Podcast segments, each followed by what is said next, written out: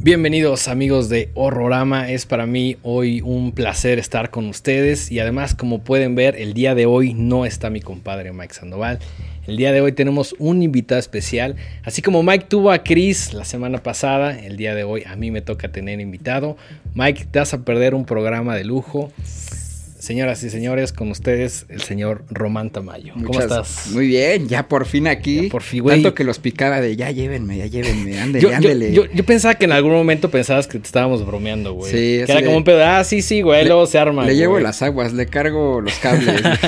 no, güey, qué chingón que estás por acá, güey. La neta es un es, es, eres una persona que admiro por diferentes razones, güey. Es mutuo, es mutuo. Eh, gracias, güey. Y pues justo hoy tenemos un tema bastante especial que es justo el tema de los luchadores, eh, relacionado un poquito como el terror en esa época de los 60, los 70, este, principalmente en México.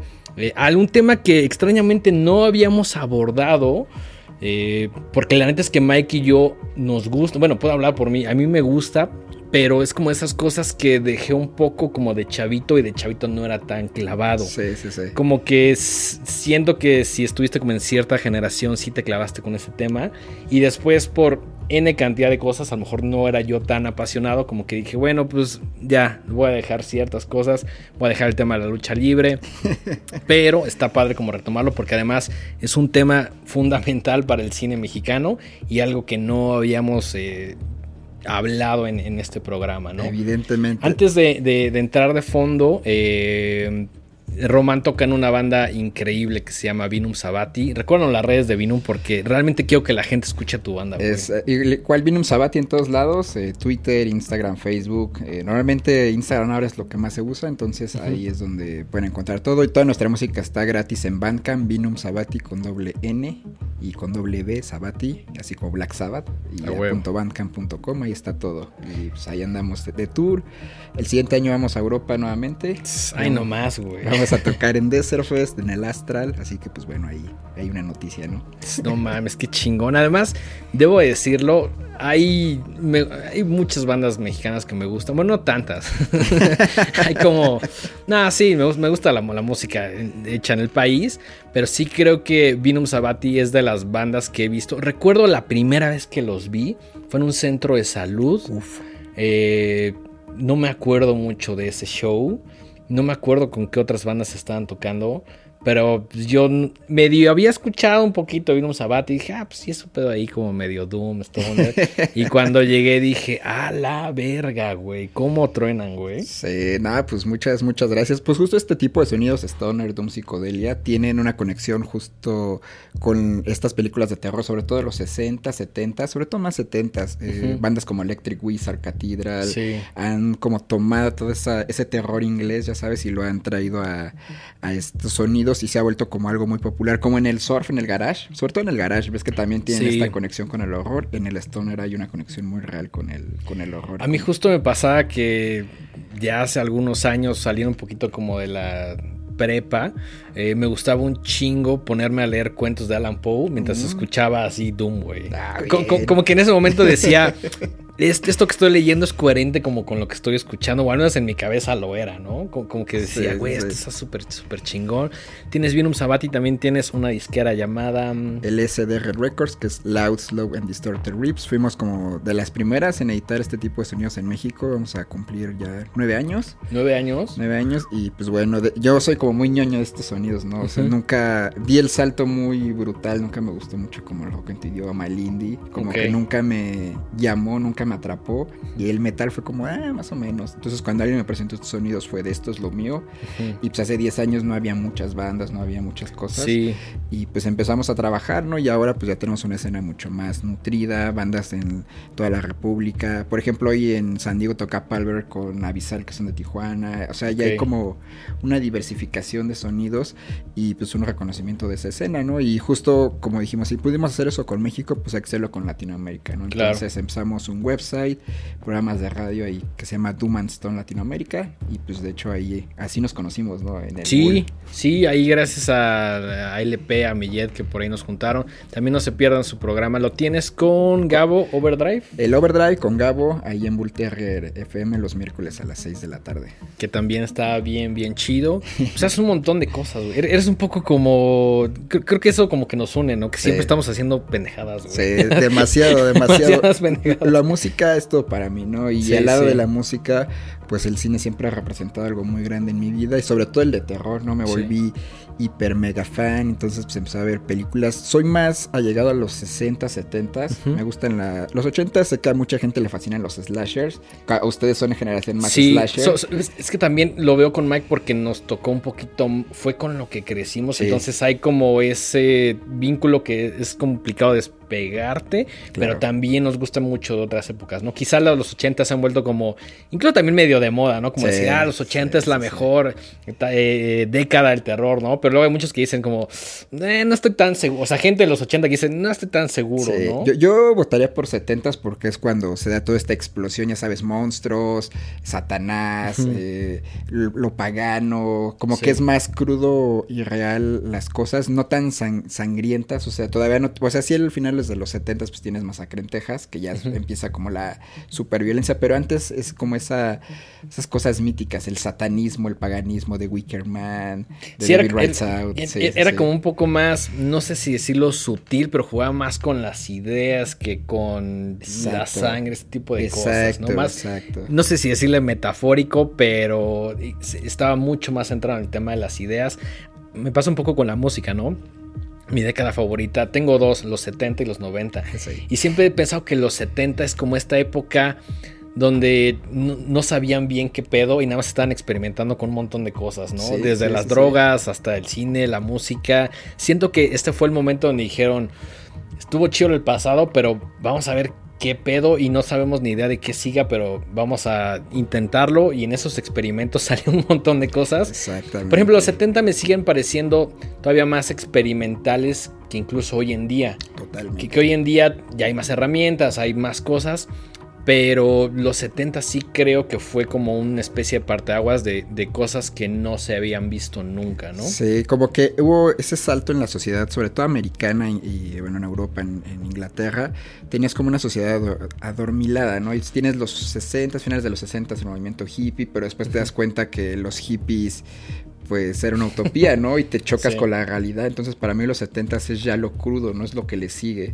Es como antes éramos como muy cerrados, ahora fuimos después fuimos muy abiertos y ahora llega el punto donde se encuentran ambas partes, ¿no? Entonces, el choque brutal, tienes películas acá, Christopher Lee, ya sabes, súper satánico, ves al chanclotas eh, personificada en la pantalla Es que, que- antes no pasaba. Sí, no, no, o sea, es, es justo el, el punto que estoy tratando de hacer, ¿no? Había un montón de cosas que para esa época, o sea, por ejemplo, lo veo con el, no sé, Holy Mountain, ¿no? Ujú. De Jodorowsky, que digo, o sea, la gente que vio esto cuando salió, qué chingado, o sea, salió del cine diciendo, qué pedo, ¿no? Sí, O sea, sí, sí. O sea, ahorita es como, ulala, señor francés, cine de arte. Sí, ¿no? Pero claro, en ese tiempo ajá. era de, ¿qué pedo? Este güey está loco, hay que banearlo. Y ya Y- sabes. y- incluso creo que eh, en los al menos como noventas que a mí me tocó crecer ya con un poquito más como de conciencia, era como este tipo de cine y eran como más curiosidades de, híjole, todavía el internet no estaba como lo conocemos, ya como tienes que ir con este güey y- o a cierto lugar y preguntar y era- eran más como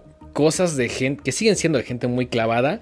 Pero antes conseguirlo era muy complicado. Imposible. Si veas a alguien con una playera de una banda o si veas con alguien con una playera de Halloween, algo es como no, no lo pudiste haber comprado en México, tuviste que haber ido a otro país Sí. o a algún amigo familiar te lo trajo a Estados Unidos.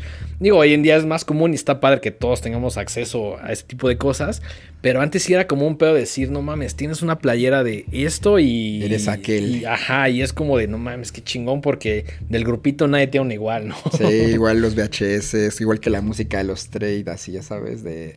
eh, este, en el Chopo, ¿cómo se llamaba este señor muy famoso? Eh, que le dicen el traficante, le decían el traficante de películas en el acaba de fallecer hace poco, Eula, Euladio. No me Euladio. acuerdo, no me acuerdo. Pero bueno, el que el que toda una generación, ¿no? En el Chopo, y eh, escuché por ahí que, por ejemplo, Layo Rubio, ¿no? El Patas lo llevó con él cuando descubrió a. Jodorowsky, y es como de, eh, a ese tipo de personajes peculiares Sí, sí. son los que tenían las películas de luchadores, por ejemplo, que regresando al tema, pues antes no estaban en ningún lado, ¿no? O sea, como que salieron en el cine y después se perdieron. Sí. Entonces eran como pocos los que tenían esas películas y se empezaban a pasar otra vez. así. Incluso creo que, eh, o sea, como que hasta que llegó el DVD, como que no, no creo que todas, corrígeme si me equivoco, estuvieron tan disponibles en VHS. No, para nada. Como que está bien, como que siento que el VHS de cine de luchador no es tanto. Como que el DVD ya lo retomó porque se dio cuenta de la importancia.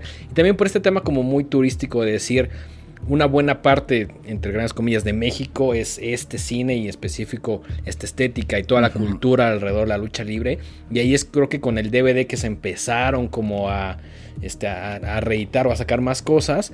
Cosa que siento que no está sucediendo con el Blu-ray. Siento que películas como las que traes aquí ya no están en Blu-ray. Sí. Pero una gran ventaja en Internet es que de las que vamos a hablar aquí junto con un montón, están en YouTube completamente gratis, güey. Sí, pues pasó, bueno, se empezó a editar evidentemente porque la lucha libre llegó a la televisión nuevamente, ¿no? El- la empresa mexicana de lucha libre, AAA, este, fueron como las empresas que volvieron a salir en la tele después de muchos años de estar fuera de, de circulación. Mucha gente redescubre, se enamora del deporte y es cuando empiezan a editarse estos DVDs, los homenajes. Todavía estaba vivo Blue Demon, entonces fue como un homenaje a Blue Demon en vida, ¿no? Claro. Todos los DVDs. Y pues evidentemente eso de que no se hayan reeditado está peculiar. Hasta apenas están remasterizando algunas, pero por... em, eh, ¿Cómo se llaman estas? Pues no sé si empresas o estudios gabachos y pues las están editando pero en Estados Unidos, pero no está todo el catálogo, o sea, son No, muy poquitos. No, porque además el catálogo es inmenso, ¿no? Es el vasto. catálogo es muy, muy grande.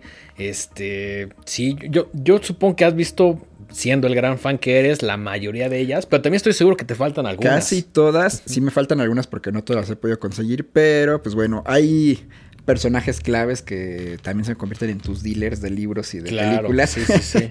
y con ellos he estado teniendo como más cosas. Pero pues bueno, me gustaría como ponerles en contexto un poco sobre Adelante, adelante. la lucha dale, dale. libre. Por ahí como del 1864. O sea, es un deporte viejísimo. Fue como las bases de que llegó la lucha libre a México, pero no había luchadores mexicanos, ¿no? Era como un deporte de circo. Entonces en el Atay de Hermanos se presentaban estos luchadores, hacían como una exhibición y era como parte del circo. Pero pues ya...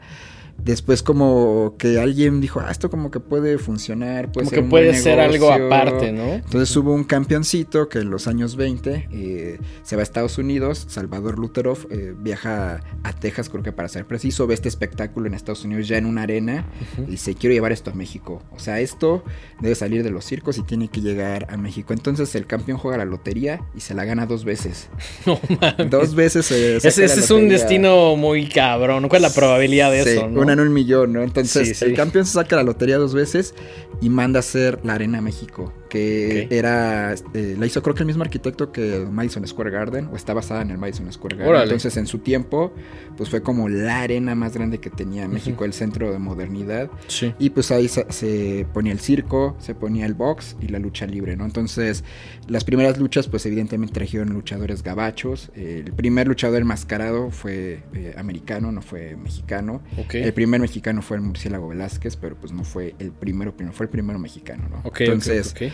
Pues empieza a crear escuelas, empiezan a surgir luchadores, figuras, y de repente pues este deporte era muy popular, era como de circo, de la gente pobre. Y cuando llega a la Arena México pues se vuelve algo más de glamour, ¿no? Entonces las estrellas de cine, eh, pues lo que ahora serían nuestros influencers, pues Ajá. empiezan a ir como a las arenas. Los influencers de, este la época, así de... sí, ya Sí, sabes. como algo, como un evento que contrasta mucho con, con la Arena México de hoy en día, ¿no? Sí, sí, sí. Y pues bueno, era la Arena México de ese tiempo, pues es, es- no es la que conocemos. Era como, estaba cerquita, era como un anexo.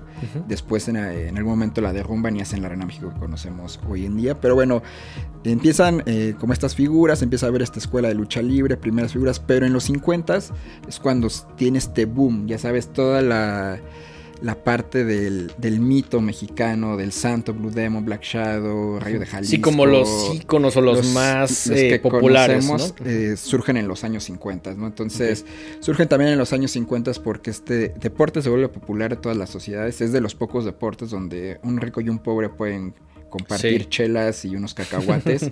y eso estaba chido, ¿no? Porque era de los pocos lugares donde no había esa división social tan marcada, ¿no? Sí, claro, que fuera de, no sé, como un polo o que fuera como otro deporte que dices, bueno, sí hay un contraste social muy grande, Sí, ¿no? entonces por eso también la lucha libre fue muy importante porque unió clases sociales eh, y al mismo tiempo pues se volvió como literal popular, ¿no? Entonces eh, empezó a salir en la televisión la lucha libre y pues obviamente la gente que tenía acceso en ese tiempo a una La televisión, que pues no era toda la gente, empezó a descubrir esto y, veía, órale, ese, ¿quién es ese luchador, no? ¿Quién es ese personaje?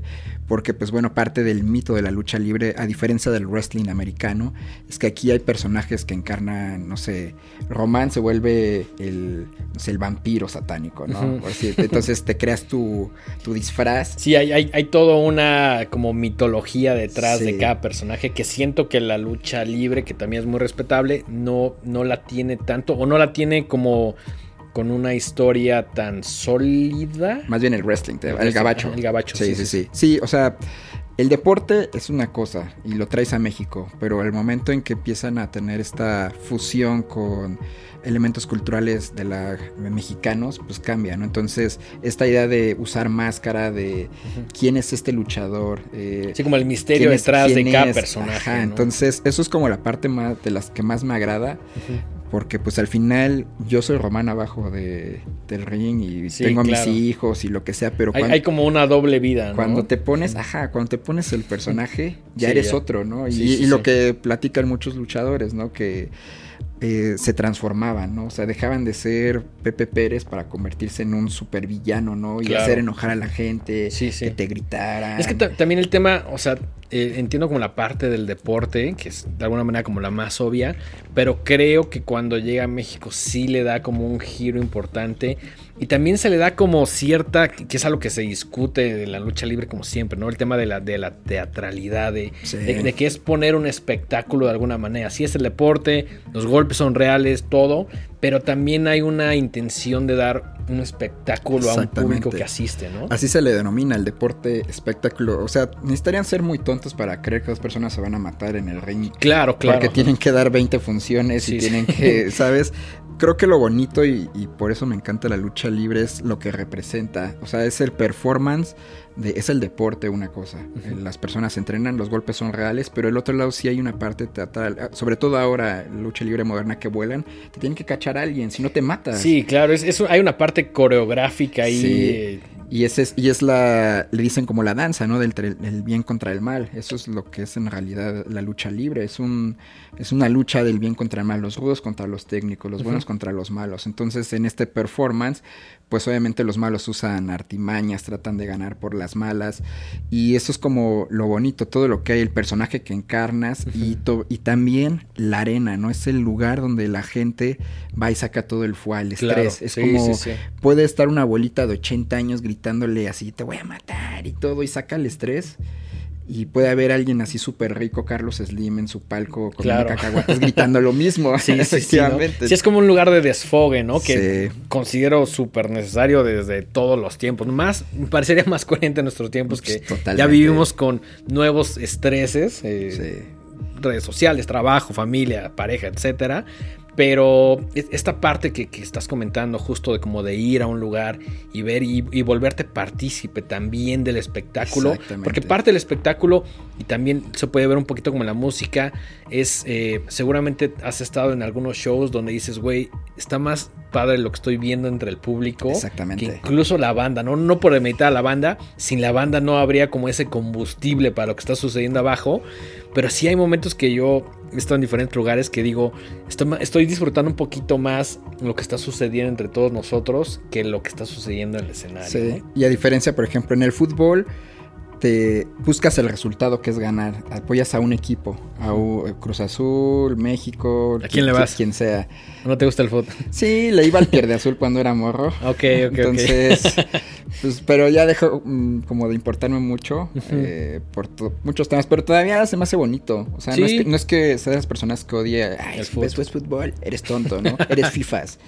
también la gente es bien radical, ¿no? Como sí, es como... El, fútbol tiene cosas bien bonitas. Sí, a mí me encanta que hay muchos escritores latinoamericanos que son bien fans del fútbol. y pues esa gente no es nada pendeja, ¿no? Sí, efectivamente. Es que justo es como analizas el fenómeno. La lucha libre por eso también es demeritada, porque dicen, ah, ni se de verdad, nada más están jugando. Pero entonces no estás entendiendo qué es la lucha libre. Necesitas ir a una arena. Es algo mucho más complejo. Entender qué tanto tiene que entrenar una persona para hacer esa llave, qué tanto tiene que aprender esta persona, qué tanto está sacrificando cuando se baja, tiene un hueso roto. incluso el, tema físico, ¿no? Cuánto tienes que entrenar, prepararte, formar cierto físico, tener cierta complexión para poder subirte un ring y, ya sabes, durar el tiempo y poder hacer las acrobacias. Es, es, algo, todo eso que no se ve, que hay un trabajo muy grande detrás. Totalmente. Y pues bueno, regresando al tema como de fútbol, a diferencia del fútbol, eh, tienes un equipo y eres a muerte con ese equipo. Y no puedes cambiar de equipo nunca. Aquí hay miles de personajes. Entonces tienes al Santo, tienes Blue Demon, puede ser un día rudo, otro técnico.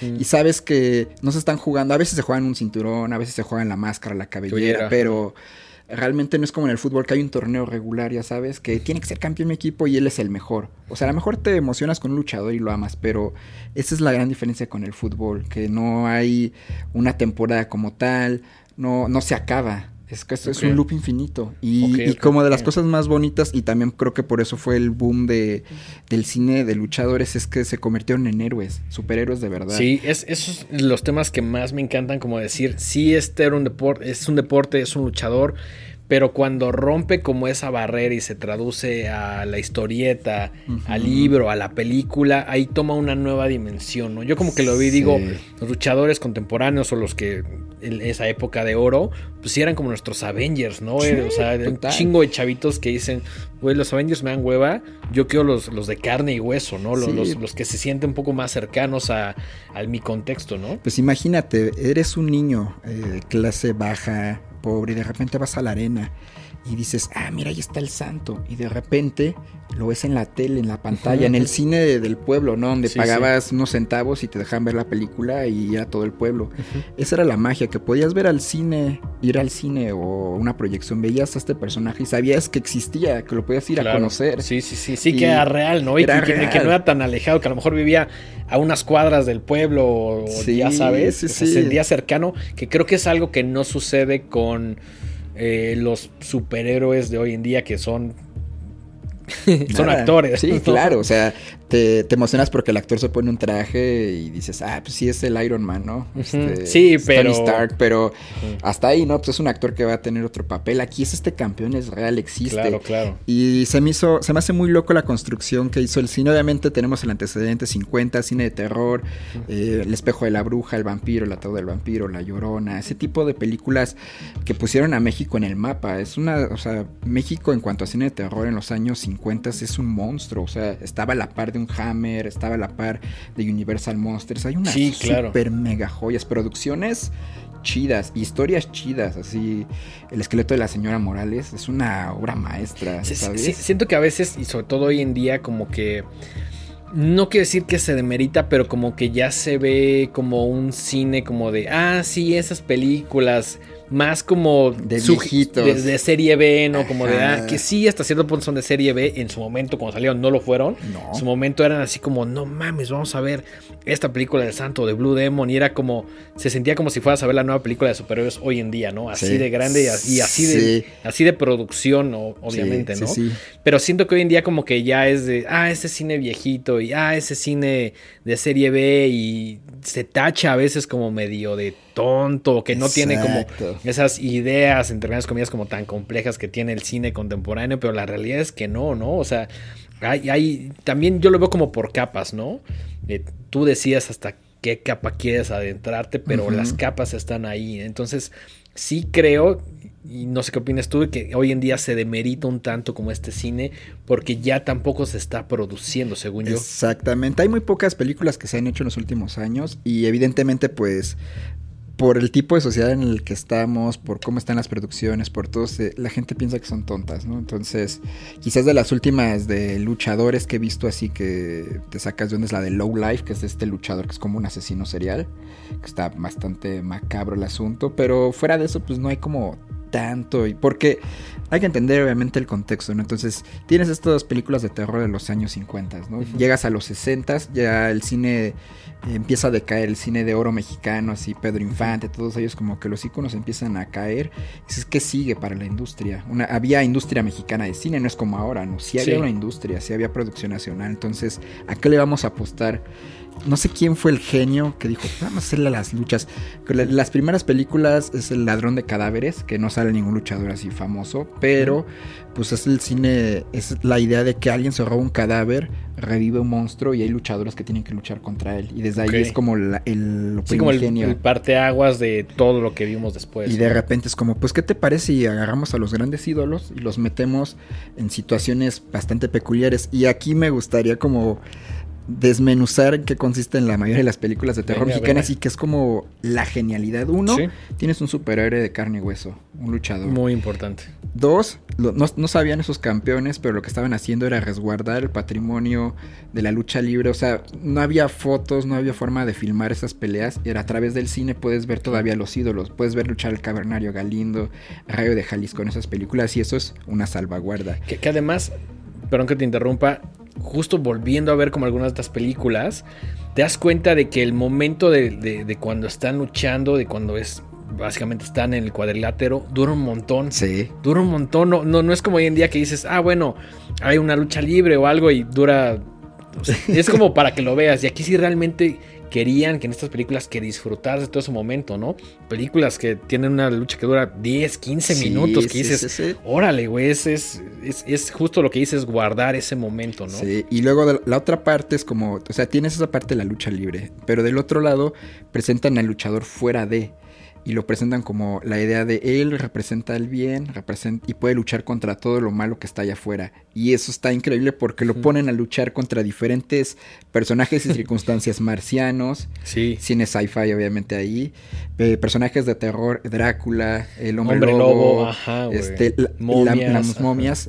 De, bueno, muchos personajes. Tercero, el cine de luchadores a diferencia de otro tipo de cines, le dio un lugar muy importante a las mujeres. Eh, no había una diferencia de género chida, o sea, en el buen sentido, por ejemplo, Santo contra las mujeres vampiro. Toda la película la llevan las morras. Sí, sí, sí. Y había, no eran vampiros a secas, eran vampiras. O sea, tú lo podías ver en, a lo mejor en Hammer, ¿no? Como eh, eh, las vampiras lesbianas, ¿no? Esta película. Pero fuera de eso no era, las, las, siempre eran como las mismas morras como vedettes, como modelos. y en el cine mexicano se le dio un lugar, eran malas eran badass, ya sabes. Sí, eran, como mujeres como muy fuertes, ¿no? Como con cierto poder, que contrasta mucho con el cine de ficheras, donde era todo lo contrario. Y, fue lo que le siguió al de luchadores, que eso es lo triste. Y del otro lado también hay una genialidad que es los luchadores pueden ser como agentes secretos. Y esa parte de ciencia ficción antes de James Bond, antes de toda esta parte, o sea, es un superhéroe, es como James Bond, tiene artefactos, puede viajar en el tiempo, tiene, unas naves increíbles, güey. Es luchador, lo puedes ver en las arenas. Y al mismo tiempo, una de las curiosidades de, la, de estas películas es que siempre presentaban artistas mexicanos, siempre hay un número musical en todas. Sí, Entonces era como todo el círculo completo. es, es como de decir, todo lo que quiero ver está, ahí, en este personaje. En una hora puedes darte cuenta que está todo, o sea, y entonces el que esta es como la fórmula para las películas de lucha libre. Entonces se me hace una genialidad porque evidentemente no tenían los presupuestos de Hammer, no tenían los presupuestos, ya sabes, de Universal Estados Unidos. Hicieron lo que pudieron con lo que tenían y crearon al mismo tiempo personajes muy peculiares, ¿no? O sea, Santo contra el Cíclope, Santo contra los karatecas, Santo contra, no sé, los nazis. Hay una contra los nazis. Sí, o sea. El Santo y Blue Demon, Mil Máscaras son como los tres iconos grandes de, del cine. Sí, como los más populares, ¿no? Entonces, ellos pudieron combatir a todo el mundo en diferentes circunstancias. Y para mí, obviamente, sí se- eh, como todo género, ¿no? Se va desgastando. Las primeras películas, eh, por ejemplo, Santo contra las Mujeres Vampiro de 1962, la dirigió Alfonso Corona Blake. Es increíble porque está, es cine de terror a secas. Sí, sí, sí. ese tal cual, ese es como el cine clásico de terror que se venía haciendo onda Hammer y después ya se empieza a distorsionar, ya se hace ya una cosa fea, ya en los 80 ya es así. Sí, lo- los lo más 80 es, es como nos tocó ver como de alguna manera la decadencia de este cine cuando ya los personajes estaban muy estirados. Exactamente. eh, lo- lo- Ya es como los Santo y Mantequilla Nápoles contra Y XY. Los antagonistas también como que ya no, ten- ya no se sentían como tan frescos. eh, sí, creo, creo- creo que hasta cierto punto en- entiendo lo que dices, como que era una liga que quizá, o a mi gusto, estiraron demasiado. Exactamente. Y que por eso hoy en día ya no se le da como tanto el respeto que en algún momento tuvo. ¿no? Sí, También por un tema generacional. Sí, evidentemente, pero bueno, me gustaría como tocar esa de Santo contra las mujeres vampiro porque pues tiene puntos importantes. Les voy a contar como la historia aquí la traigo. Venga, Ahí venga. nuestro Fíjate que nunca la había visto en DVD. Sí, esa- esta colección eh, salió, no me acuerdo, 2000 creo que, y la, Se ve la- 2000, hace 2000 era. la vendían en los puestos de periódicos. Cada semana puedes comprar un fascículo y te dan un No DVD del santo, ¿no? Entonces, Ya casi no existe eso, ¿no? no, pues nada más para armar muñequitos. ¿Te, ya te sabes. acuerdas? Tú sí te acuerdas. Cuando comprabas una revista en Sanborns y lo traían un CD, Ah, güey. claro, claro. No mames, qué maravilla, güey. Entonces, pues para mí esta es como una de las grandes películas de ese, de las más geniales. ojito, eh, sí, claro, sí, claro. güey. Entonces, la historia inicia cuando hay unas morras o señoras ya así todas momias invocan al chanclotas. No sale el chanclotas, pero lo ves en sombras. Lo ves en sombras y se ve muy chingón porque es. O sea, como que es una silueta que dices, güey, obviamente Es sé quién sí, es, sí, ¿no? sí. Es- Este es el mero mero. Y pues le piden como carnal, pues danos chance, danos una un chance de seguir nuestro culto satánico vampiresco, ¿no? Entonces, Sí, como a- este legado que ya existe, ¿no? A una morra pues le da como el poder de la sangre y pues empieza a revivir a todas las mujeres, ¿no? Que están en las tumbas. Y la idea es como que hay un mito. En este mito hay una morra que, que reencarna cada cierto tiempo y si la llevan a sacrificio pues bueno, el culto va a continuar, ¿no? La, no va a morir con ellos. Entonces porque pues ya la reina vampira está muy vieja y tiene que conseguir una sucesora y, y ya, ¿no? Entonces pues el padre de la, la chica, que es la que es la, la heredera, tiene, tiene esto, esto de que sabe leer como escritos antiguos. Sí, que además, que además los escritos dices. Es, eso, es o como sea, el Evil Dead del libro, ya sabes. Es, es- como de alguna manera ese pergamino que saca y se pone como a interpretar. Porque el, güey- el güey se supone o se sugiere que es como un experto en Egipto, ¿no? Exacto, Y- y- exacto. Y, que el vato como que está muy clavado y se ve como medio extranjero y se llama Orlov. Y es parte fundamental de la historia de esta película porque de alguna manera como que le ayuda un chingo al, al santo, ¿no? Que, que me llama la atención porque aquí el santo tarda mucho en salir. Sí, porque la historia es entre la familia. Como Es, es más como un. O sea, sí es, sí es las mujeres vampiro y la lucha y todo, pero también siente como un dramota, güey. Es que, es que ese era el punto, porque esa es la diferencia entre esta película y la, por ejemplo, Las Nuevas de Guanajuato, que es ya en los setentas, ahí hay una diferencia marcada porque ya aquí todavía es un drama, lo tratan de llevar, de a ver en qué momento va a salir el superhéroe. Y está chido porque el profesor tiene como una tele y Ah, contacta, sí. santo, estás ahí, es de, Ajá. Ve, conoces al santo. Sí, claro. Tienes un medio de comunicación Con él, directo ajá. con él. O sea, no cualquiera le habla al santo para decir qué No, onda, no, no, no, y además el santo en esa, digo, el santo siempre va a ser una figura importante en México. Yo sí la consideraría dentro de un top muy, muy alto. Pero justo lo que comentas, en ese momento tener como decir, o sea, poderle pedir un paro al santo. sí. Así como de, güey, no mames, pues a quién conoces, ¿no, Sí, entonces este campeón dice, oye, ¿te acuerdas de la profecía? Sí sé que va a cumplir 21 años la morra y tenemos que evitar como esto, ¿no? Entonces empiezan a aparecer las momias con sus secuaces, que los secuaces aquí son hombres y son como los esclavos, que eso es bien importante. O sea, Sí. las chidas son las morras. Exactamente, porque justo cuando empiezan como a revivir a, a todas estas mujeres vampiro, me gusta mucho que dicen, bueno, nosotros somos las chidas. Y hay unos güeyes ahí que nos que también nos vamos a como levantar de la muerte y que nos van a ayudar, pero pues esto es como, ya sabes, así los, los que sabemos que van a valer madres, las chidas somos nosotros, nosotras. Esa parte me gusta mucho y creo que, digo, pienso que es como algo muy innovador también para la época. Sí, lo es. Y, y que, que ya también de, de alguna manera como que dejó de verse, ¿no? Además, mujeres que actúan muy bien, sumamente atractivas, Sí. este... eh, Muy coherente con, con todo lo que se menciona en la película, ¿no? Sí, sí, sí. Y que de hecho hay una versión eh, posterior que es como, creo que es La Venganza, o no sé si sigue siendo esta color francesa que estuvo enlatada porque mostraba ya desnudos. Ok. O sea, bueno, este, solo a saber, a saber Claro. los pechos de las mujeres y seducían al santo. Le pusieron el vampiro y el sexo, no dice el santo. Ok. Así se llama esa. Es como una continuación de esa saga. Ajá. Y estuvo enlatada muchos años porque para la época era como, eh, ¿cómo el santo puede ser seducido por Sí. morras? Y cómo puede haber Sí, pechos en una película. porque además, sí, o sea, el tema también de- como del desnudo, pero también como el tema de, de que ahí rebasabas, o siento que rebasabas como una línea del, del santo, ¿no? Como que, el, Exacto. como que el santo sí veías que tenía como... Sus frizz ahí con las morras, Ajá. pero... Pero había una línea que no podía cruzar, que era Sí. como la sexual, ¿no? Sí. Era, era como, como este personaje, me recuerda mucho a Harrigan de, de Sin City, Ah, ¿no? sí, sí, sí. Que es como muy estoico, así de que puede tener a Nancy encima de él, güey, así como, No, no, no, no puedo, no, no, no. puedo, ¿no? Es, es- es el tipo de valores que creo que el santo tenía, ¿no? Sí, sí, sí. Y pues bueno, la, lo curioso pues es que todo se resuelve siempre a través de la lucha libre, evidentemente. O sea, en el ring se sube un vampiro y lucha ahí y afuera pues siempre son peleas de lucha libre. Nunca hay esto de te tiro ahí un balazo, una, un navajazo. O sea, es todo Sí. es así, lim- tiro limpio, carnal. que Sí, se vea el honor. sí, tal cual es así, tal cual, tal cual es así a puño limpio, que creo que es una de las cosas más chidas, no solo de la lucha, sino también de estas películas.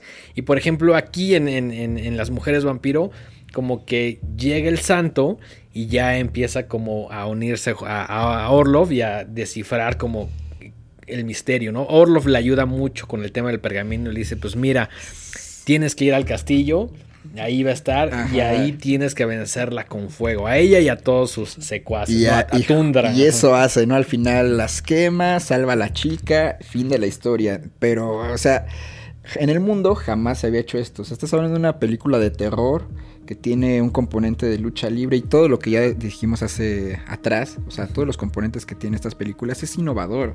Es algo que nunca en el mundo se había hecho. O sea, si, si ves como películas eh, Universal Monster de años 30, pues tienes el monstruo de Frankenstein, el monstruo de la Laguna Negra. Si tienes Hammer, pues igual tienes como los remakes más cosas más satánicas, ¿no? Sí. Así, La plaga de los zombies, de Devil Rides Out, de todas estas películas, pero se quedan como en lo mismo. Una historia romántica de una pareja que pelean contra el mal, salen triunfadores y todos somos felices, evidentemente. Eso así es como la clásica. Pero, pues esto de que haya peleas, de que haya ciencia ficción, de A, que a mí me, haya- a mí me encanta que no sí es, es como lo escribiste anteriormente, que es, es como un collage de un montón de Sí, ideas, sí, ¿no? sí. Como que decían, ahorita nada más tenemos bar para una película, pero también creo que sea medio sci-fi y le vamos a agregar como este tema de la televisión, o como a veces eh, el tema del coche que se ve súper chido, o como que querían meter un montón de ideas dentro de una sola película y creo que eso también ayudó mucho a su popularidad, ¿no? Sí. Ahora, en algún momento escuché que cuando salieron varias de esas películas, mucha gente en Europa, principalmente en Alemania, lo catalogaba como películas surrealistas. Sí. ¿Qué, qué tan, qué tan cierto es eso? Más que Alemania, fue en Francia. Francia. Y Francia hay una estatua del santo, de hecho. Órale. Y eh, el Francia, no sé por qué, eh, le tomaron tanto aprecio a este cine. O sea, no fue como aquí de, ah, pues es, es cine ahí feito de ese que pasan los domingos. Sí, no, sí, como que se lo tomaron, como lo estamos haciendo nosotros, haciendo, oye, esto es innovador, esto tiene estas cualidades. Sí, como tratando de único". desmenuzar los valores más importantes. Dice, esto nunca se ha hecho en el mundo, esto tiene un valor de como que los franceses le dieron ese valor. De hecho, es el, traigo un libro por ahí que es francés y pues es este, ¿no? ajá, justo se llama Los Tigres del Ring. Creo que lo había visto, no tenía ni idea de que era un libro francés. Este es me costó un, un cambio y, difícil conseguirlo, pero pues bueno, ahí tiene como muchos pósters, ¿no? Y viene como toda la historia de la lucha libre. Eh, a través de los cómics, que bueno, también es importante decir eso, los cómics jugaron un papel importante también en la popularización de la lucha libre, ¿no? Entonces tenemos los pósters, ahí, miren, este es justo el, el vampiro y el sexo, la película prohibida del santo, ¿no? Acá, este, y este es un libro francés, tú dices, un libro francés de lucha libre, Es ¿qué que onda? justo eso, ¿no? Y, y sobre todo como en un mundo pre-internet como lo conocemos, Sí, sí, era sí. como cómo llegaron estas películas y deja tú cómo llegaron, porque alguien pudo haber llevado, la distribuidora, lo que sea, pero es como la gente que las vio en ese momento se enamoró, se enganchó tanto con los personajes y hasta cierto punto lo entiendo porque es algo de alguna manera muy diferente a... Es otra cultura completamente no opuesta, pero que sí es como de... Esto nunca lo había visto y, por eso resulta tan innovador, ¿no? Quizá no para las nuevas generaciones, pero sí en ese contexto de cómo salieron. Y pues la popularización de la lucha libre tiene que ver eh, con el cine y obviamente la televisión. Y es diferente porque en Estados Unidos pues tenemos el wrestling que es el wrestling es el padre. O sea, aquí en México no se inventó la lucha libre. La trajeron a Estados Unidos es un deporte gabacho. Bueno, que, eso es importante decirlo porque existe como esa idea, ¿no? Como de decir, México eh, esto es lo más mexicano del mundo y, se convirtió en algo muy mexicano. Efectivamente. Pero no, pero venía de Estados Unidos, como mencionas. Y más bien, el cine no tuvo tanto incidencia en la cultura del wrestling americano. Como que es algo mexicano. Se quedó aquí y en Europa, en Francia, eh, se popularizó, pero se quedó hasta ahí. Y lo que se hizo, por ejemplo, Mil Máscaras, fue luchar en todos Estados Unidos, en Japón, en Europa, y popularizó al luchador mexicano, o sea, la máscara, la vestimenta, él la llevó, él es como el luchador más grande, ni siquiera el santo, ni siquiera Blue Demon, fue mil máscaras, pero hablando ya en términos de lucha libre, no de cultura popular. Claro. Entonces, sí, porque incluso en las películas se le da un como un protagonismo mayor al santo y ah, al Blue Demon y mucho menor a mil máscaras, ¿no? Sobre todo en, la película de este la otra que vamos a platicar en un momento que es Momias de Guanajuato, como que él es un tercero ahí, ¿no? Siempre es el santo número uno y a un poquito abajo Blue Demon, pero era como... Sí. Eh, es, también importante que, que lo menciones. Sí, o sea, en ideal mexicano, México, México, Santo y Blue Demon son los grandes. Y Mil Máscaras el tercero. ¿Por qué? Porque tuvo todo este aparato de difusión, este aparato de crear estos iconos culturales, estos superhéroes, lo hicieron así. Pero si tú vas a Estados Unidos, a Japón, o sea, el Santo era aquí, Mil Máscaras acá. O sea, en, en términos reales de lucha libre, el Santo y Blue Demon nunca fueron tan buenos como Mil Máscaras. Claro. Y el que luchó y fue por todo el mundo y por todos lados. El único que está en el Salón de la Fama de la WWE es Mil Máscaras. Ok. Entonces. Órale. Eh, es, es, un datazo, güey. Porque cualquiera de, pensaría con la popularidad que el Santo era el mejor luchador, ¿no? Y era el más popular, pero quizá técnicamente ahí adolecía de ciertas cosas, ¿no? Antes de que continuemos, también, eh, y hablando de, justo del tema de cómo México logra posicionar en ciertos países, también creo que, no sé si últimamente o desde cuándo en Japón, en Japón también he visto que el tema de la lucha libre es, es algo que ya se ha adoptado, ¿no? bueno, hay, como una tradición de, lucha, ¿no? Eh, hay diferentes disciplinas, pero creo que en Japón específicamente es uno de estos lugares donde también lo han acogido muy bien, ¿no? Sí, o sea, la lucha libre pasa lo mismo, o sea, tienen como su propia tradición y es muy antigua. O sea, no es como que México fue y les enseñó lucha libre a los no, japoneses. No, no, el pueblo guerrero desde hace... No, no, o sea, es algo, es, pasó el mismo fenómeno, seguro lo conocieron, lo fueron adentrando y más bien lo curioso es la conexión tan fuerte que hay entre Japón y México. Por ejemplo, la empresa mexicana de lucha libre, que hoy es Consejo Mundial de Lucha Libre, estableció una alianza desde hace muchísimos años. Entonces es muy normal que nosotros mandemos luchadores a Japón y ellos nos manden luchadores. Es un intercambio cultural increíble. Son dos estilos de lucha libre diferentes. O sea, no toda la lucha libre es igual. eso es importante que lo sepan. Entonces ellos aprenden de nosotros y nosotros de ellos. Entonces estos intercambios hacen cosas increíbles. Y de hecho, somos occidentales y, no, y, siempre vemos como lo que hace Estados Unidos, AEW, WWE, esas cosas. Pero la empresa que le compite realmente y que le gana realmente a WWE es New Japan Pro Wrestling. Okay. Y, nadie habla de New Japan Pro Wrestling. No es muy popular, ¿no? O sea, sí es popular a los que sabemos lucha libre. Claro, por, si como en este por el consejo, porque dices, ah, son los que vienen cada año aquí a México a luchar. Pero en términos mundiales, los únicos que le dan competencia son ellos. Y es demasiado grande lo que ellos hacen y muy poco valorado. O sea, tienes que ser fan de la lucha para saber como ciertos personajes, ¿no? Por ejemplo, Anthony Noki es como de los más grandes, acaba de fallecer hace poco, y él fue como el que hizo estos vínculos fuertes de México-Japón, ¿no? Y pues evidentemente la migración y diferentes fenómenos han hecho que la cultura mexicana y la japonesa sean muy, muy fuertes. Está, está muy cabrón como, sobre todo hoy en día, con el tema como un poquito más como del anime, el manga, el kawaii. Siento que en algún momento pasó como este pedo de cuando los supersónicos conocen a los picapiedra, ¿no? que de pronto dijeron, no mames, eso está bien chido. Esos güeyes dijeron, no mames, eso también está bien chido, güey. Pues, ¿Por qué no cotorreamos e intercambiamos un montón de cosas, no? Y, güey, y- ajá, güey. Y el tema como de los monstruos. Y ellos vieron los luchadores. Sí, y los sí. kaiju. Y ya sabes, Sí, es como sí, de, sí. güey, nos gusta lo mismo, solo estamos muy lejos. ¿no? Sí, sí, sí. No, totalmente hay muchas, eh, muchas similitudes. El- la lucha libre es un tema vasto, digo. Traigo manga larga hoy, pero tengo varios luchadores tatuados acá. A huevo. Y tengo un santo vampiro. Qué chi- Oye, ¿tienes, ¿tienes algún.? Y esta es una pregunta que pensé antes de, desde que me di- dijiste sí quiero ir al programa. Este. ¿Tienes algún luchador favorito? sí, evidentemente, mil máscaras. ¿Mil Lo tengo máscaras? tatuado en la pierna. Qué Y chingón. nuevo o Rey Misterio. Porque Rey Misterio, a pesar de que ha luchado, ha luchado en empresas americanas, llevó la cultura mexicana de la lucha libre a nivel mundial. Es, es decir, el- la máscara, el cómo luchar, el volar, lo que es la tradición mexicana, él la lleva por todo el mundo. Y por eso mucha gente conoce las luchas. Si- sin saber mucho de lucha libre, al menos no como tú, pensaría que. Este. mm, Rey Misterio es de los más técnicos y con técnicos me refiero a. a- que, que es un profesional o ha cuidado o ha buscado mucho como el tema de, de, de- de cómo hacerle un deporte un poco más complejo, más físico de alguna manera. Sí, sí, porque él siendo él, él debutó bien niño, creo que a los 13 o, Órale. o 14 años, una cosa así. Cuando él fue a Estados Unidos, pues los luchadores no volaban, ¿no? No, no tenían esta idea de siempre era como las llaves, el hablar, ya sabes. Sí, el ring era nada más como para contener, pero no había esta idea de que te podías subir y, y hacer eh, como piruetas, acrobacias. ¿no? Entonces, Rey Misterio hizo muy popular ese tipo de lucha libre, la llevó por todo el mundo y hoy la lucha libre moderna es como la que hizo Rey Misterio hace 20 años.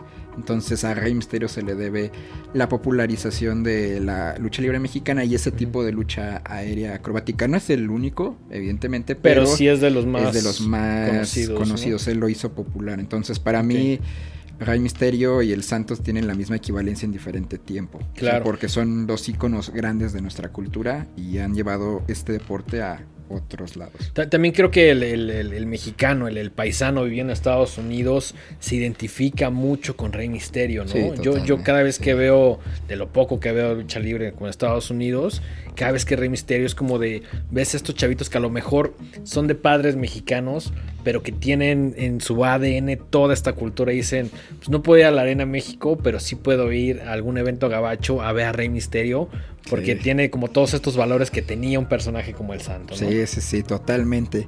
Y pues bueno, eh, justo como para ir eh, cerrando unas cosillas, te traje varios libros de mi colección. eh, Vientos, vientos. obviamente tengo amigos que sí son súper fans de esto. O sea, ¿conoces a alguien más fan que tú de lucha libre?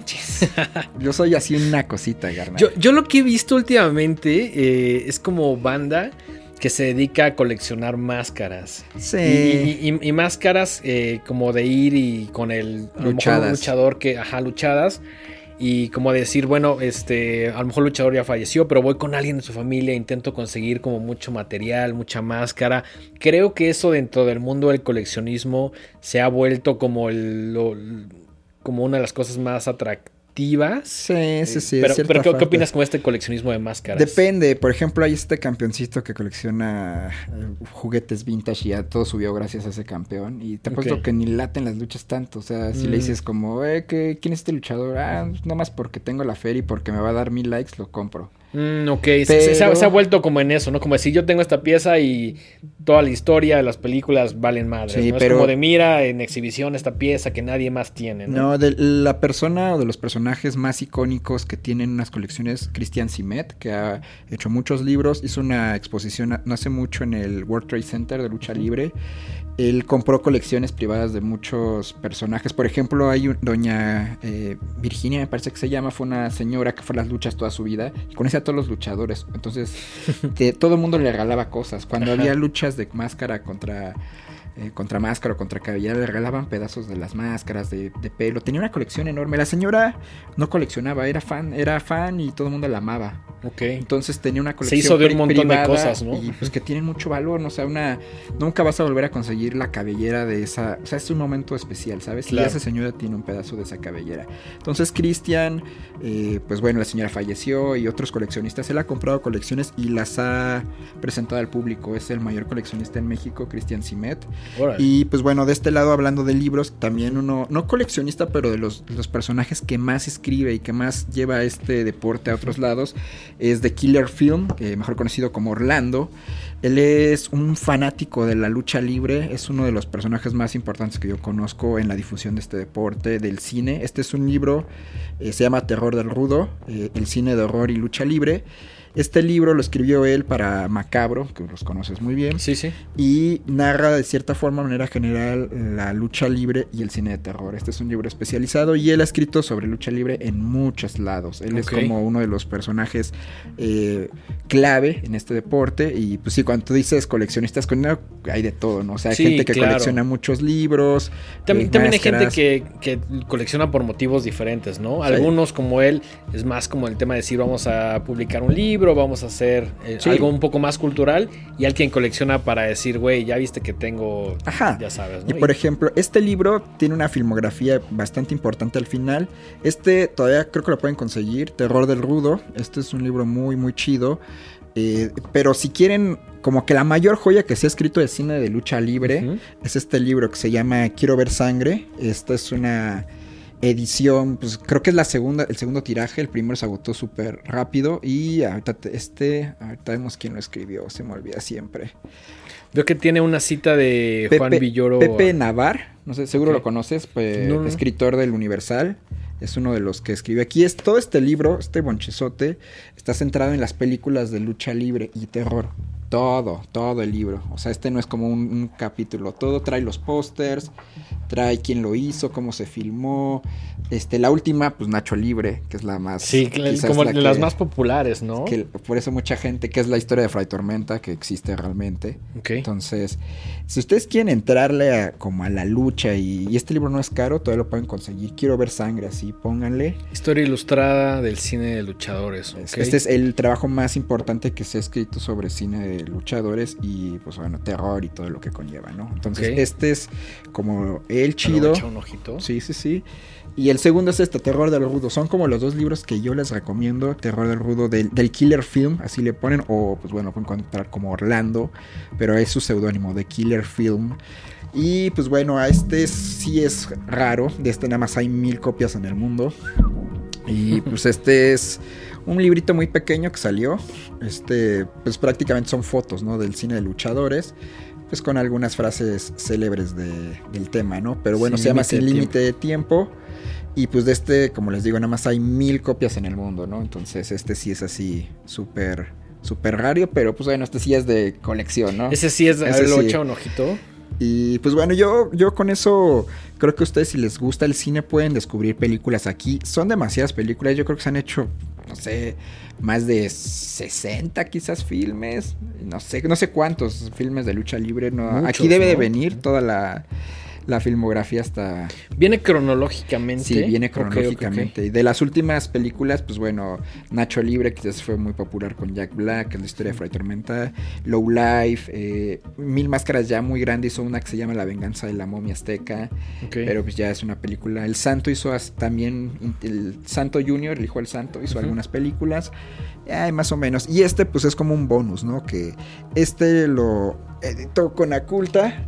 Y pues con el, cuando fue el aniversario de- del santo, sacaron este libro. Todo es del santo, Todo toda la santo. historia.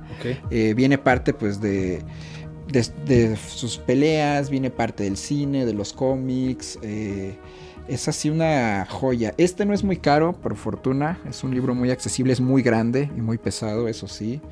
Pero pues bueno, este es el único libro que se ha escrito así grande. De al santo. De, o sea, como de- de un icono. Ajá, completo. Sobre todo fotográficamente. Hay Sí. tesis de lucha libre, hay muchos libros, pero pues bueno, hay este, este como en temas visuales es quizás como el más, el más chido, ¿no? Entonces, pues lo pueden encontrar así, se llama Santo el enmascarado de plata en imágenes. Y pues bueno, lo editó con Aculta, ¿no? Son mis mis libros que les recomiendo, que les dejo como ahí, si ustedes quieren entrarle a este mundo de la lucha libre. Es un, es un buen comienzo. Por ahí puede ser. Y la otra, pues simplemente ponerle en YouTube, ¿no? Pero como les repito, hay de todo cine de luchadores dentro. Desde las mujeres vampiro hasta la clásica, ¿no? Que es la de las momias de Guanajuato, que ya es un poco más un chiste. pero irónicamente es de las más icónicas que hay. Sí, a mí, y, antes de que hablemos un, poquito de esa película, eh, yo obviamente no, no tengo colección para ah, nada. ese es muy buen libro, eh. Pero este sí es un libro del cual me siento orgulloso de tener y que lo subí hace unos días, porque hoy es martes.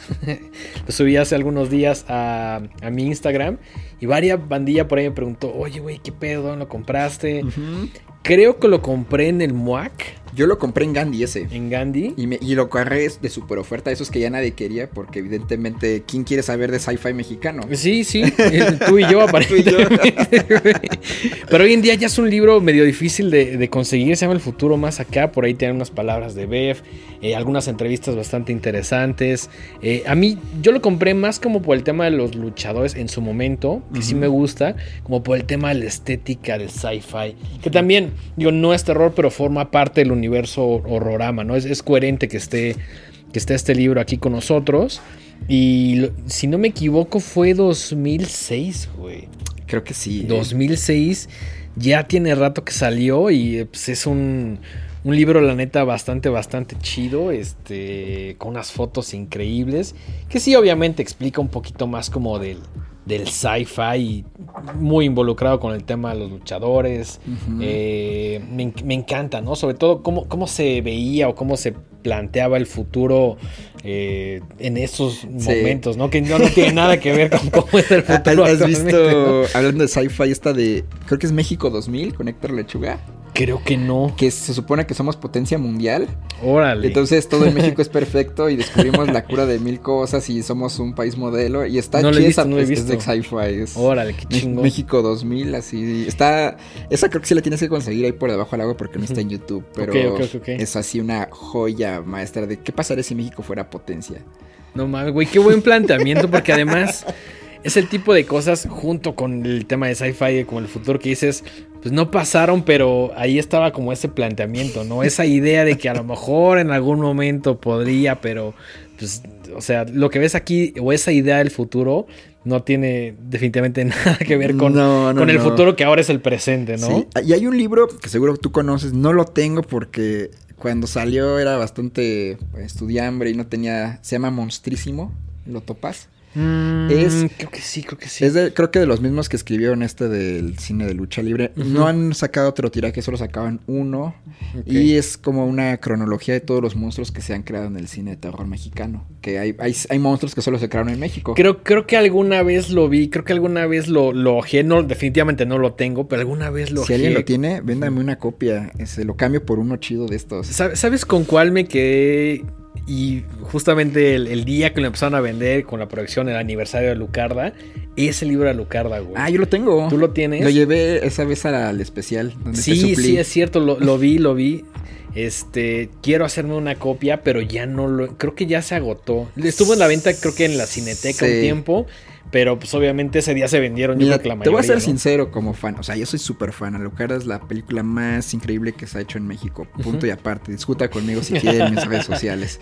Pero lo más rescatable es saber que iba a haber a Lucarda 2 y que viene parte del guion. Lo demás son ensayos como de periódicos, gente que escribe, pero nunca te dicen realmente de la película lo que tú quieres saber, el behind. No, no va más Cómo se filmó, qué pasó, fotos. O sea, yo, yo esperaba un libro que fuera neta el behind de Lucara, no gente. Sí, que vieras como fotos eh, del behind the scenes, que te contaran cosas. y, y, parece más como una colección de ensayos. Exactamente. Entonces, esa fue una decepción porque tampoco era un libro barato, déjeme decirle. Sí, estaba como en 500, 500 800, ¿no? Y está súper chiquito, delgadito. Y yo sí, cuando lo vi fue de.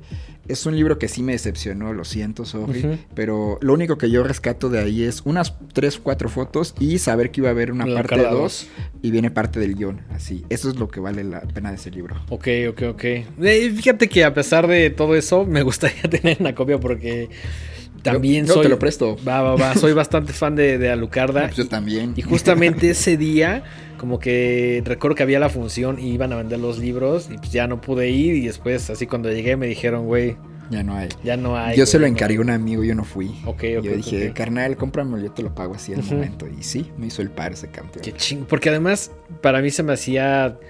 O sea, Alucarda como que siempre se me ha hecho una película importante, pero medio de culto, por decirlo así. Claro. Que obviamente ha agarrado un poquito más popularidad y justo cuando es el aniversario y cuando editan este libro, como que dije, órale, hay, hay un libro de Alucarda, ¿no? Qué chingón. Creo que Orama teniendo este alcance debería buscar una entrevista con Tina Romero.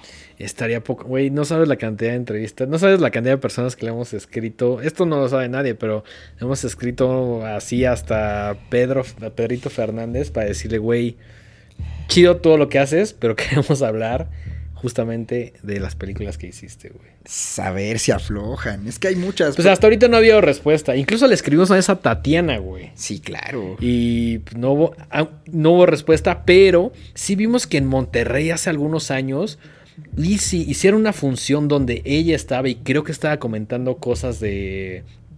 Este. Ah, se me olvidó la película. Este. ¿Qué es la de vacaciones? Ajá, de vacaciones del terror. Ujú. Sí, sí, Y sí. ahí estaba la proyección y estaba Tatiana platicando la película. Y no fue hace tanto tiempo, güey. Hace menos de 10 años. Es que Dijimos, güey, queremos esto en Horrorama, güey. Eso, esa memoria, por eso creo que Horrorama tiene una parte muy importante y vital, porque pueden rescatar la memoria de todas esas películas. Es lo que yo les he, como, como fanático, Ujú. desde, siempre es de... Está chido que hablen de las nuevas películas, pero ah, también enfóquense como lo mexicano que está olvidado. El Claro. espejo de la bruja. bueno, Sí, para hay- mí es Hay, hay un mon- hay un montón de cosas y sí creo que a veces Horrorama peca un poco de estar como enfocado o distraído por, por los estrenos que también nos emocionan Sí, mucho. claro, cómo no. Pero también hay un montón de cosas que no hemos visto o que hemos visto y que no nos acordamos.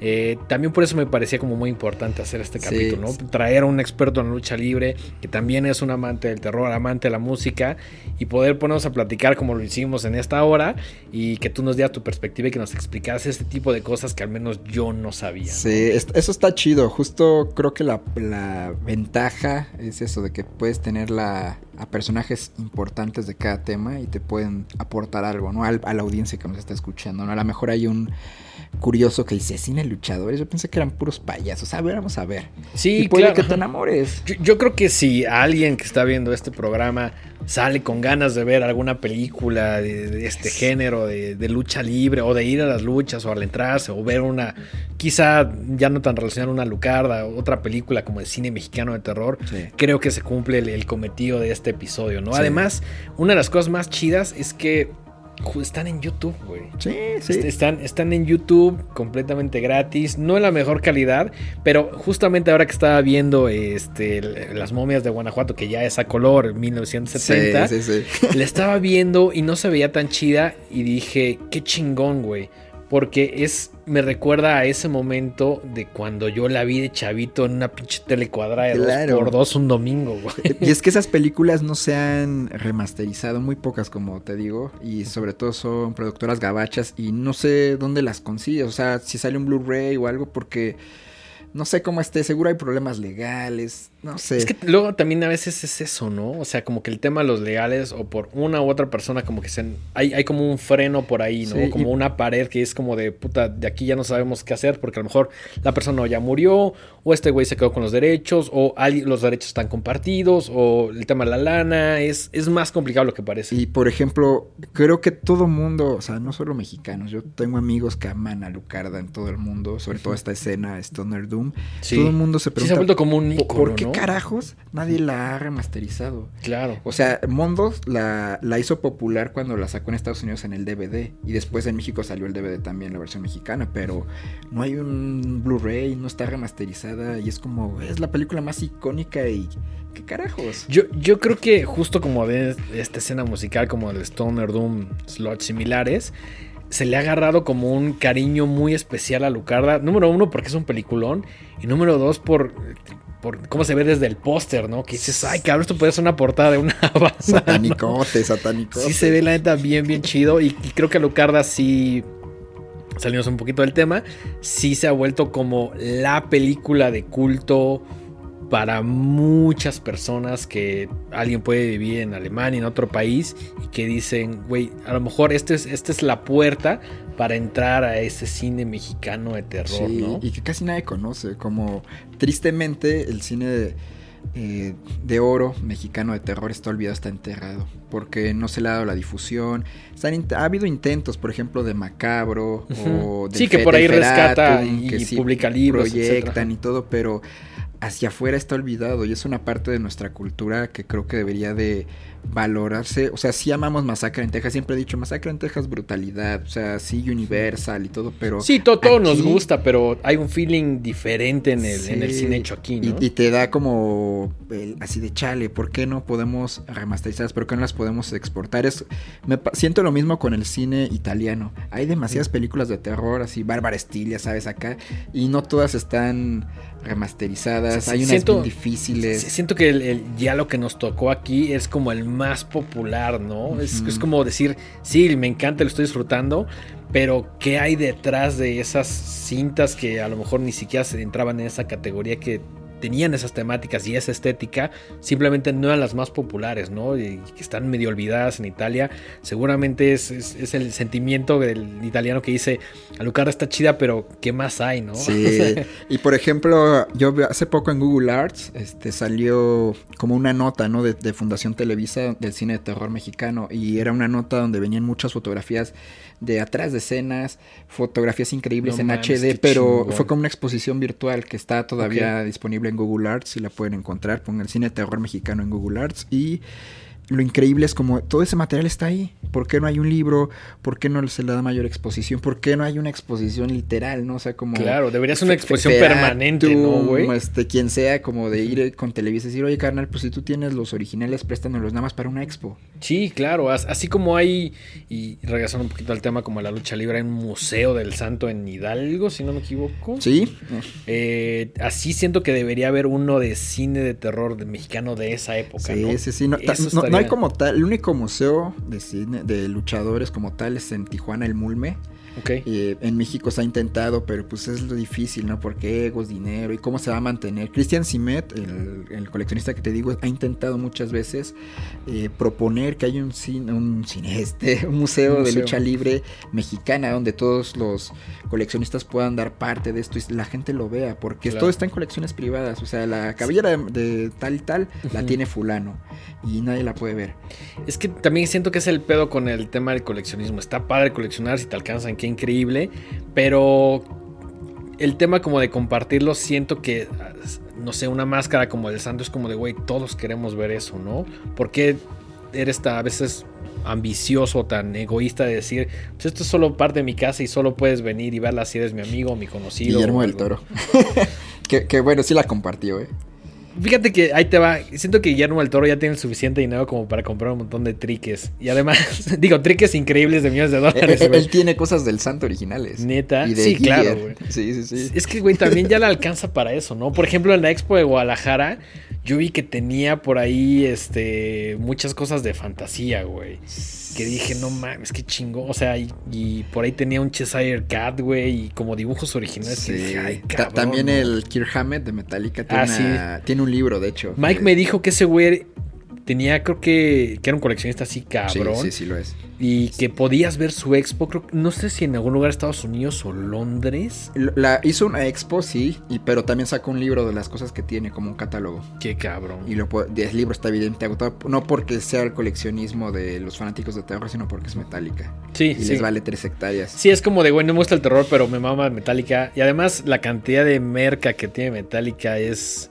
Ya, ya se pesa la X, ¿no, güey? Sí, sí, es absurda. sí, sí, seguro. Ah, pero pues hay muchas cosas ahí. Vean cine de terror mexicano, apoyen eh, ahora sí que su escena local mexicana. Sí, sí. No, y además, cuando ya decimos. esté muerta. Cuando decimos, y, y este es un tema que es medio recurrente, que dicen, es que apoya la escena local. Y digo, sí, pero voy a apoyar la escena local que me gusta. No voy a apoyar la escena local nada más porque es local. No, eso no tiene sentido, Efe- ¿no? Efectivamente, efectivamente. Y no, pues, eh, si quieren conocer pues más de esto, pues bueno, vayan a su YouTube, póngale la historia de lucha libre, algún librillo que puedan comprar. Y si les quieren descubrir también estos sonidos, este tipo de música de la que hablamos, Stoner Doom, pues hay una banda muy icónica que se llama Electric Wizard, pueden empezar por ahí. Eh, eso quizás les puede llevar a nuevas, nuevos sonidos y nuevos descubrimientos. O desde un. Digo, sé que es una banda muy popular, pero un Black Sabbath, ¿no? A lo Ah, mejor hay también, personas también. por ahí que dicen, nunca le he entrado tanto a Black Sabbath y es como de. Se empieza a mi gusto por el primero. Y Sí. los primeros. Yo digo cuatro. Sí, está bien. Los está primeros bien. cuatro. Hay gente que dice, no, los primeros seis. Los primeros cuatro están bien. Yo pero soy un poco más estricto, digo los primeros cuatro, pero vea, vea la película de Black Sabbath de Mario Baba y después escuche Black Sabbath. sí, porque justo de ahí la banda agarra su nombre. No, hay un montón de cosas que podríamos. No, hombre, aquí nos vamos a tardar 10 Este- horas, pero creo que no nos va a dar el tiempo. ¿eh? Este, y te voy a comprometer en este maldito momento, va a ser el primer programa que vas a hacer, güey. Tienes que regresar a platicar de un montón de cosas porque Ah, pues un ñoñazo, carnal. eres- eh, también eres, er- eres miembro honorario de, de Horrorama. Sí, no, pues desde que me platicaron eh, en el Vans cuando lo hicieron, Sí, estaba sí, sí. vuelto chango así de. Sí, así como de métanme. Sí, así de, esto es lo mío. Voy a dejar la música para meterme al cine de terror. Es que, güey, son cosas que nos encanta y que obviamente nos apasionan y que también tratamos de alguna manera dentro de nuestras posibilidades, como de decir, güey, voy a comprar la película, voy a comprar el libro. Y siento que las cosas que compramos, los objetos físicos que tenemos en nuestros libreos, en nuestras casas, son cosas que realmente nos apasionan, ¿no? Entonces, venir y compartirlas, que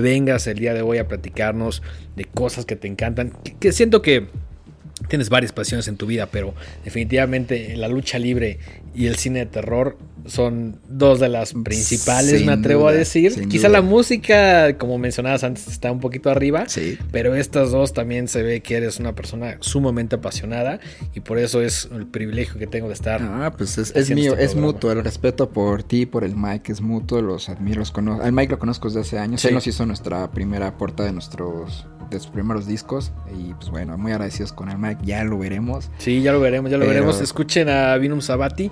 Ahí te va. Antes de que me cambiara de casa, ya sin muebles ni nada, lo llevé varias cosas. Y recuerdo que la vecina estaba escuchando algo de un género que no me gustaba. Y dije, necesito poner un disco. Y eso tenía mis CDs, güey. y agarré justamente el, el split que hicieron con Bar de Monjas. Ujú. La portada de Mike Sandoval que quedó Sí, sí, sí. increíble. Y dije, esto va a apaciguar las aguas. Que iba la Nada más- violencia. Ajá, nada, lo puse. Puse. Bar de Monjas es una banda que me gusta, pero me gusta. En este split específico me gusta más lo que hacen ustedes. Puse mi disco de Vimos Abati, nada más le subí un poquito. Hasta que ya solo vi como la vecina iba difuminando su volumen. fue lo, realmente, lo- y lo digo honestamente, es, es el, el- Ese split fue el último disco que escuché a un volumen cabrón, güey. Órale, gracias. Y lo disfruté muchísimo. Dije, "¿Qué- tengo ganas de subirle, ¿qué voy a poner? Estaba checando mis CDs que todavía tengo. Yes. Y dije, pues, ay, dije, ah, este hace rato que no, que no. Y Mike me regaló una copia. Sí. Porque creo que ustedes les dieron y Mike me dijo como, oye, güey, hice esto y le- hace mucho. ¿Hace cuánto tiempo tienes Split? Güey, tiene como seis años. Como 6, 7 años. Y Sí. me dijo, güey, ya sé que conoces a los bar de monjas, les hice esto, pero güey, escucha Vinum Sabati, que es como lo- dos o tres canciones vienen ahí, ¿no? Sí. Y dije, ah, lo voy a escuchar. Y dije, ay, cabrón, creo que hasta me gustó más que bar de monjas, ¿no? Qué chido. De hecho, luego como noticia, este disco fue como de los más buscados como de la banda, pero pues, está agotado hace muchos años y el año que viene lo vamos a reeditar otra vez en vinil. En vinilo. Entonces, pues bueno, noticia, ¿no? Aquí no lo hemos dicho a nadie, entonces Qué chingón, qué pues chingón. ahí sí estén al pendiente si alguien le late esa, esas ondas, ¿no? Va a estar, va a estar bien buena esta reedición. Oye, hermano, pues creo que hemos llegado al final de este, de este programa. No, Lo agradezco muchísimo. Es algo que tenía muchas ganas de hacer. Simplemente como que ahí los calendarios no se habían cuadrado, pero Ah, pues sí, yo lo sé, yo soy fan, yo los escucho y- Gracias, y, me gusta todo lo que hacen y es un honor para mí. Desde, desde que inició el proyecto yo quería estar aquí, entonces yo tenía mi ticket así de, de ¿sabes? Como... de carnicería. como así en de- Beetlejuice, así que... Sí, sí, sí, güey. No está Mike Sandoval, agarra su turno. Vamos, vamos. No, la verdad es que nos pareció como el momento perfecto para que vinieras. Quizá esta temporada no hemos tenido tantos invitados, pero pues la idea es justo, ¿no? A veces como que le digo a Mike, está chingón tú y yo platicando, pero hay que darle un poquito la vuelta, hay que refrescarlo, hay que hacer cosas un poquito diferentes. Eh, por ahí también hemos estado vendiendo algo de merch. Si quieren comprar ahí, échenos un mensaje en Instagram. Nos ayuda un chingo. Eh, entonces tratamos como de darle la vuelta a un formato para que no se vuelva como, ay, otra vez horrorama. hay que hacer cosas un poquito diferentes y nos encanta la diversidad. Creo que es algo que Maika, que a pesar de que no está aquí, también comparte mucho, ¿no? Como decir, vamos, vamos a hacer cosas diferentes, vamos a hacer que sea un programa de todos, ¿no? No, no, el programa no somos Mike y yo, el programa es toda una comunidad. Sí, y me, se me hace chido eso que no se queda aquí, ¿no? O sea, han tenido la fiesta, fueron a la mole. Y eso está chido que no es como un programa donde te escucha la gente y no les importa, sino quieres convivir con la banda. Sí, es que es, que es eso. O sea, por ejemplo, la banda que fue a la mole o la fiesta es como de, güey, yo quiero platicar Deja tu horrorama, güey. Horrorama vale madres, Vamos a platicar de qué te gusta, güey. ¿Qué, viste? ¿Cuál fue la última? Sí, claro. Eso creo que es lo chido. Esa es la comunidad. esa es la comunidad y lo, lo padre del programa, ¿no? Horrorama nada más es como como un, de alguna manera un punto de reunión. Sí. Pero es como de, güey, vamos a convivir porque nos gusta lo mismo, ¿no?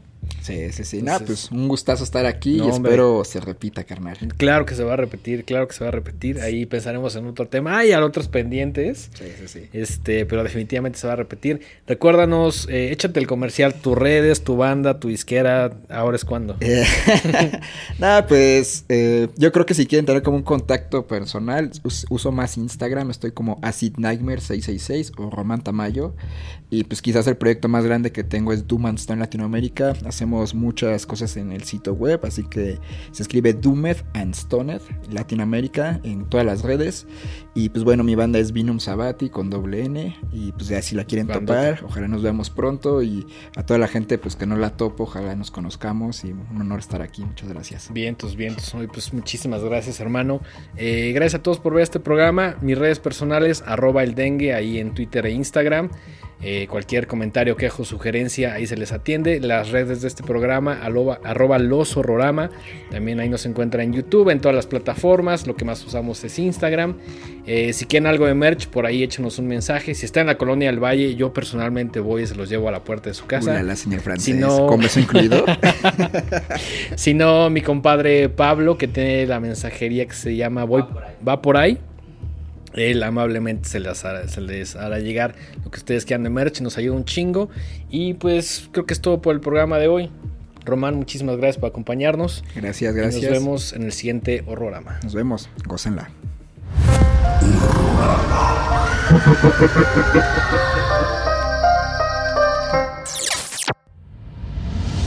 Esto fue una producción original de Podbox. Suscríbete y escúchanos en todas las plataformas de podcast.